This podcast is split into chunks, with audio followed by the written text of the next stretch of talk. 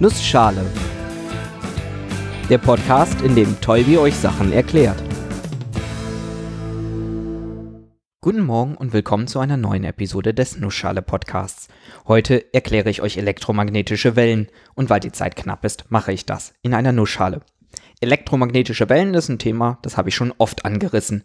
Das hat aber auch eine eigene Episode verdient. Ein weiterer Anlass ist, dass Christian sich das Thema gewünscht hat. Ich werde immer mal wieder auf andere Episoden verweisen, in denen ich einzelne Teile schon mal erwähnt habe.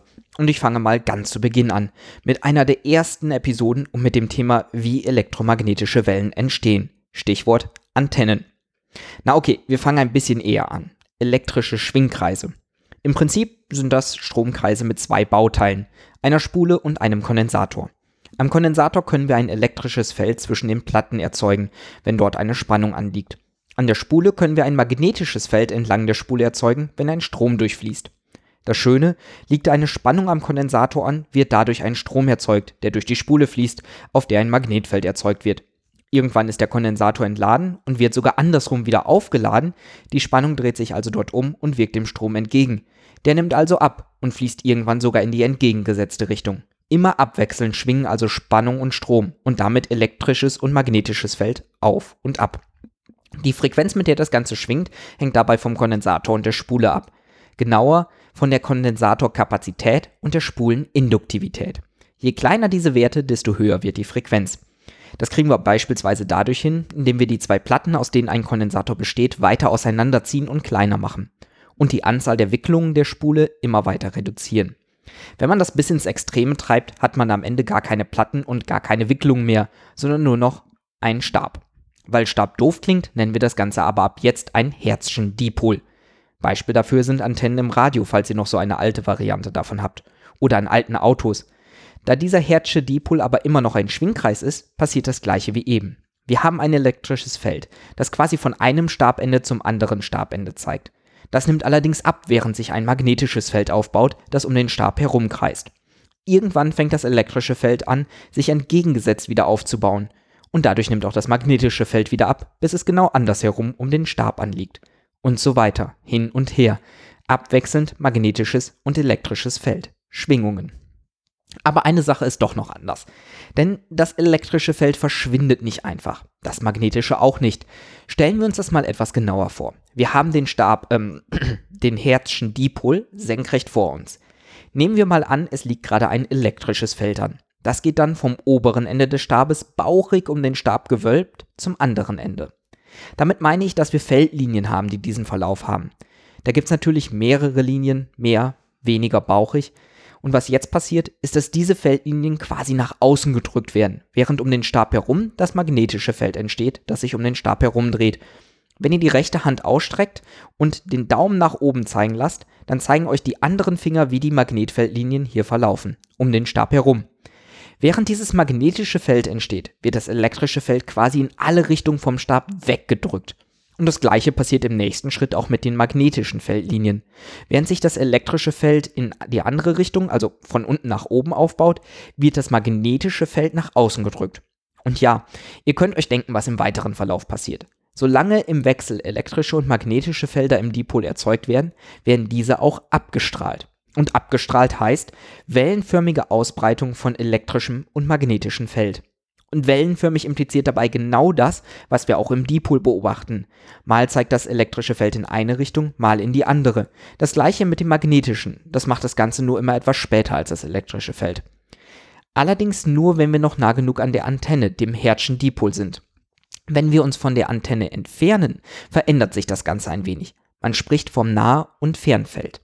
Im Fernfeld schwingen elektrisches und magnetisches Feld in Phase. Das bedeutet, das elektrische Feld ist genau dann am stärksten, wenn auch das magnetische Feld am stärksten ist. Dreht sich das eine um, tut's auch das andere. Beide machen also gleichzeitig die gleiche Wellenbewegung. Allerdings stehen sie dabei senkrecht aufeinander. Man kann sich das so vorstellen. Schaut mal in eine feste Richtung, stur nach vorne.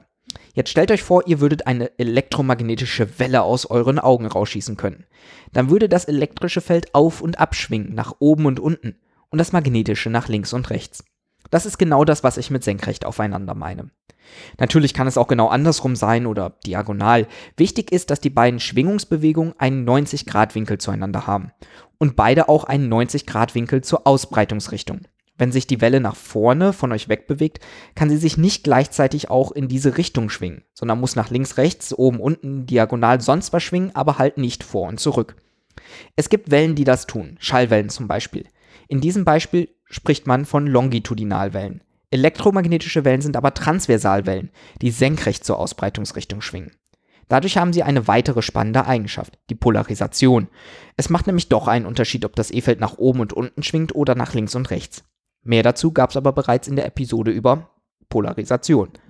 Auch ganz entscheidend, diese Wellen im Fernfeld sind nicht mehr auf die Antenne oder irgendein Medium angewiesen. Sie können sich von ganz alleine durch den Raum bewegen. Und das tun sie auch, immer mit Lichtgeschwindigkeit. Wobei, wenn doch irgendein Medium da sind, zum Beispiel äh, Lichtstrahlen, die durchs Wasser fliegen, dann verändert sich die Lichtgeschwindigkeit abhängig davon. Ach ja, und in den Episoden über die allgemeine und die spezielle Relativitätstheorie lernt ihr noch ein bisschen mehr über die Lichtgeschwindigkeit und was da alles komisches mit passieren kann. Aber gut, wir haben jetzt eine Antenne, die magnetische und elektrische Felder abstrahlt, die dann zu elektromagnetischen Wellen werden. Es gibt aber noch weitere Möglichkeiten, solche Wellen zu erzeugen. Gerade auf atomarer Ebene werden oft elektromagnetische Wellen erzeugt.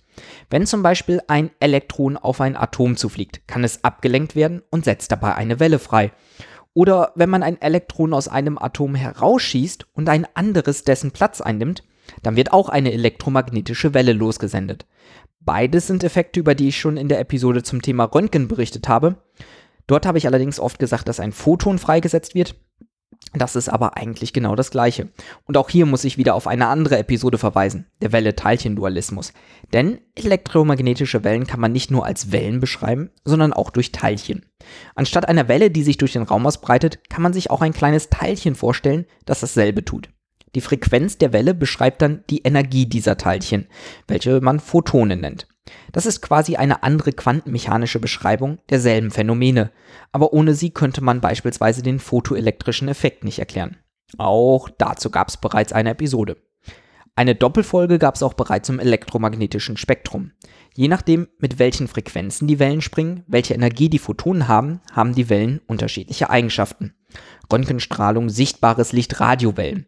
Alles elektromagnetische Wellen, die aber für ganz unterschiedliche Zwecke genutzt werden und ganz unterschiedliche Eigenschaften haben. Anstatt auf weitere Episoden zu verweisen, möchte ich aber noch eine weitere Hörerfrage beantworten. Warum benutzt man gerade für das sichtbare Licht so oft Linsen? Für andere elektromagnetische Wellen aber ganz andere Instrumente. Kommt natürlich immer drauf an.